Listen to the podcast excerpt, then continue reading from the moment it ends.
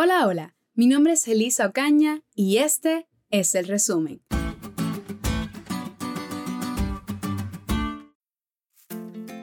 Antes de comenzar, quiero contarte una historia.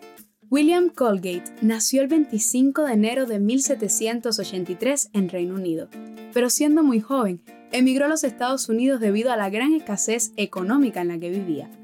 Se ganaba la vida vendiendo jabones por la calle, pero su fe en Dios lo ayudó a superarse y prosperar.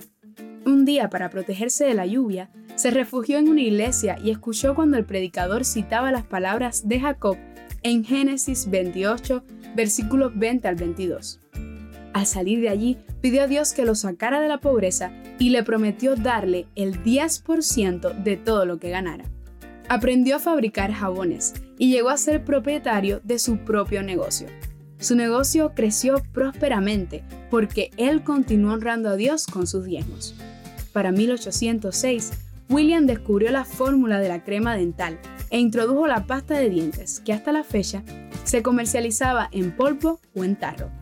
Su fidelidad y dedicación a Dios le hizo prosperar y triunfar como empresario, ya que después de comenzar con el 10% de su diezmo, continuó con el 20, el 30, el 40, el 50, así hasta llegar al 90% de todas sus ganancias.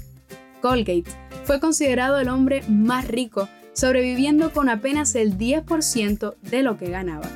Fue alguien que apoyó a hombres de Dios para que se pudiese llevar el mensaje de salvación a muchas naciones.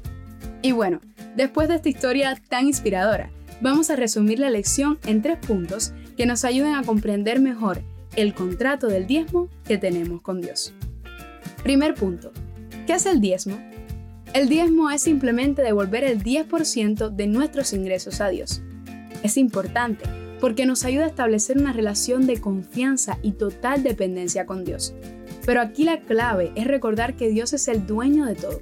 Es decir, estamos devolviendo solo una pequeña parte de lo que Él nos da. Segundo punto.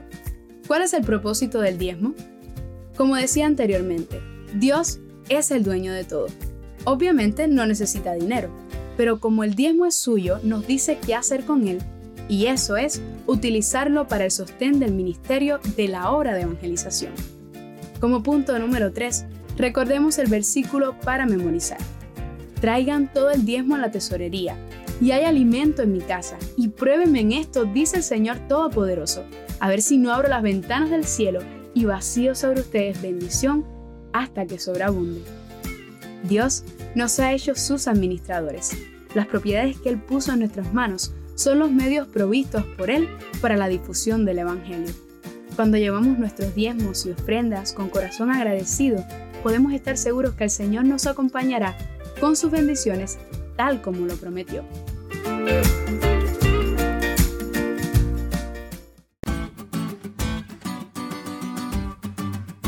¿Te diste cuenta de lo cool que estuvo la lección?